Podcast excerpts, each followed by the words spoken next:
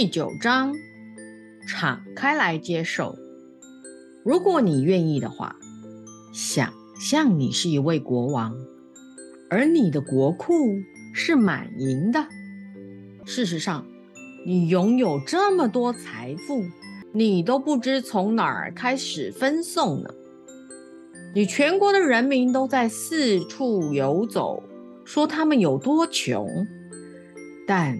当你想给他们钱，他们却像没看见你似的，或在猜想，不知你送的东西有什么毛病啊？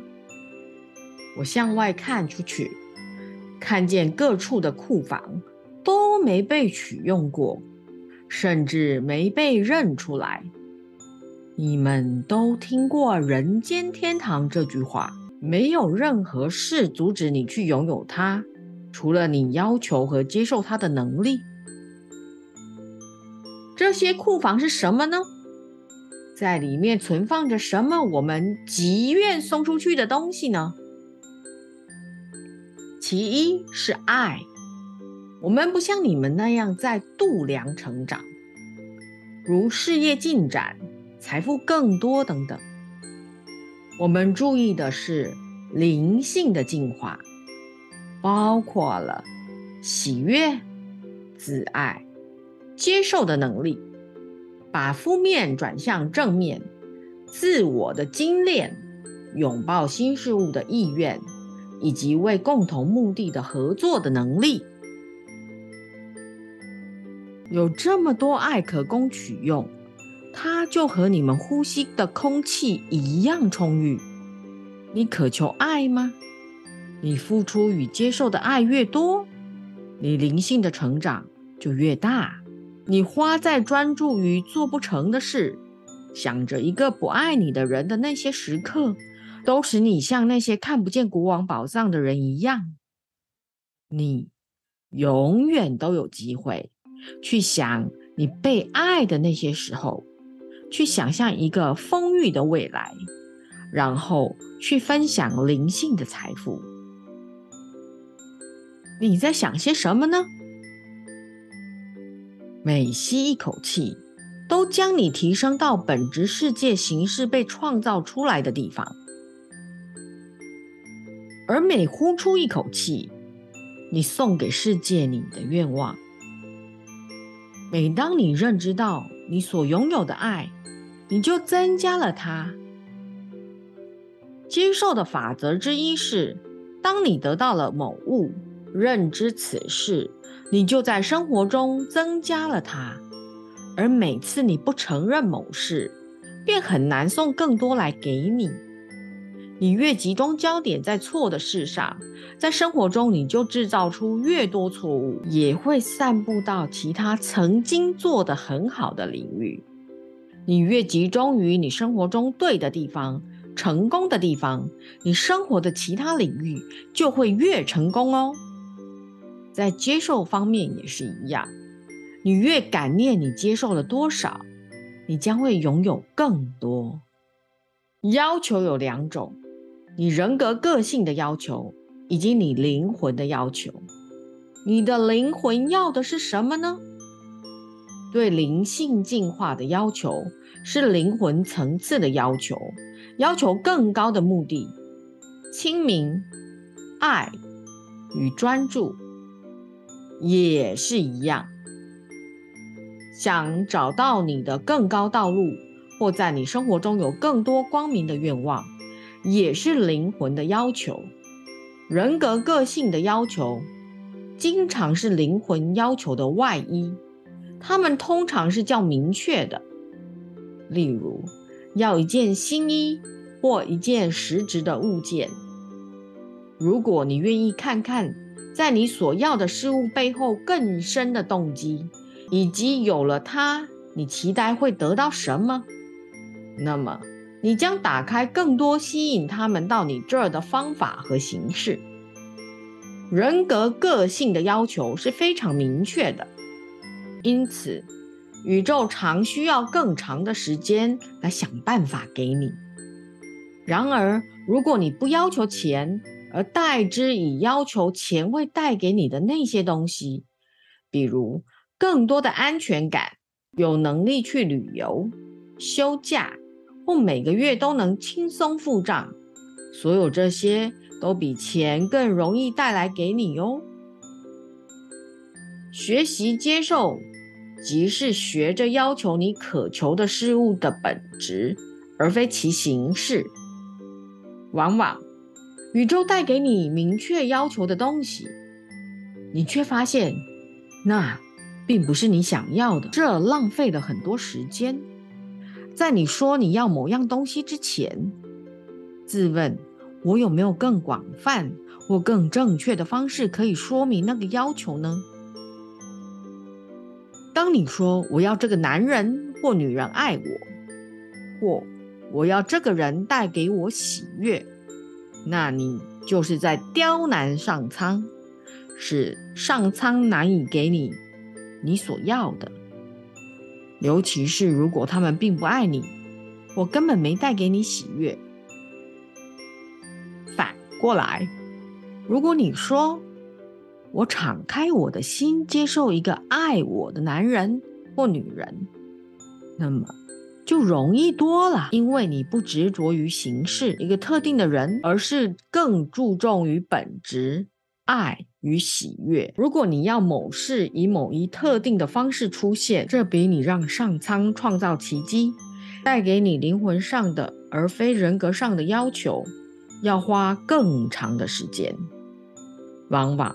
这需要割舍和放下的能力。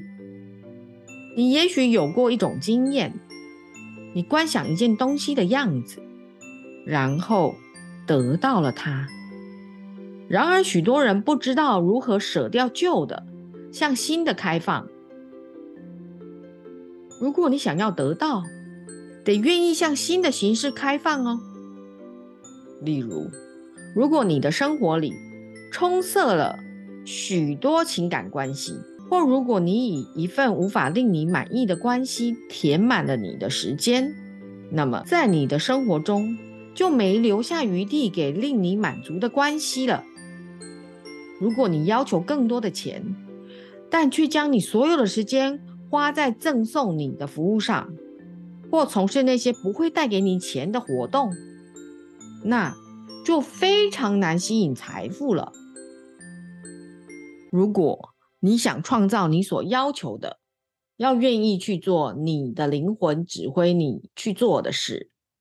往往当你要求某样东西时，你将发现自己经历一些未曾预料的改变，以令你准备好去拥有它。也许是你的态度需要改变，也或许是你所采取的观点实际上造成了一个能量阻塞，使你吸引不到那个礼物。上苍将立刻送给你许多经验，以打开及改变你的态度，使你拥有你所要求的东西。有时你必须放弃某些东西来得到你要求的东西。你也许需要放掉一个想法、朋友、没有用的活动或深深的忧虑，并非上苍在处罚你，或令你难以得到你要的。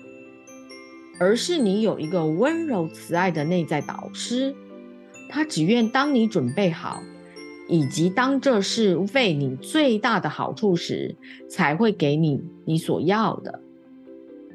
例如，如果你还没准备好去处理一大笔钱，上苍也许会暂缓给你，在钱来到之前，你的大我也许会带给你许多教训。来改变和转变你的态度，以使这笔钱能真的有利于你的成长。许多对名声和大量金钱的要求，实际上对你无益，所以你的灵魂可能延缓这些东西的到来。同时，它带给你其他更适合你的机会，并且同时强化你。为你建立一个拥有这些东西的基础。你们要求的这么少，那是当我们细察人心时，令我们悲伤的事。我们看见你们思想的狭隘焦点，对近处的事物看得那么仔细，却没有往高处着眼。你有办法在生活中享有更多。其一是运用你的想象力，因为那是上天送给你们的一个伟大的礼物。每一回你想象拥有某样东西，向你自己挑战，想象你可能拥有更多。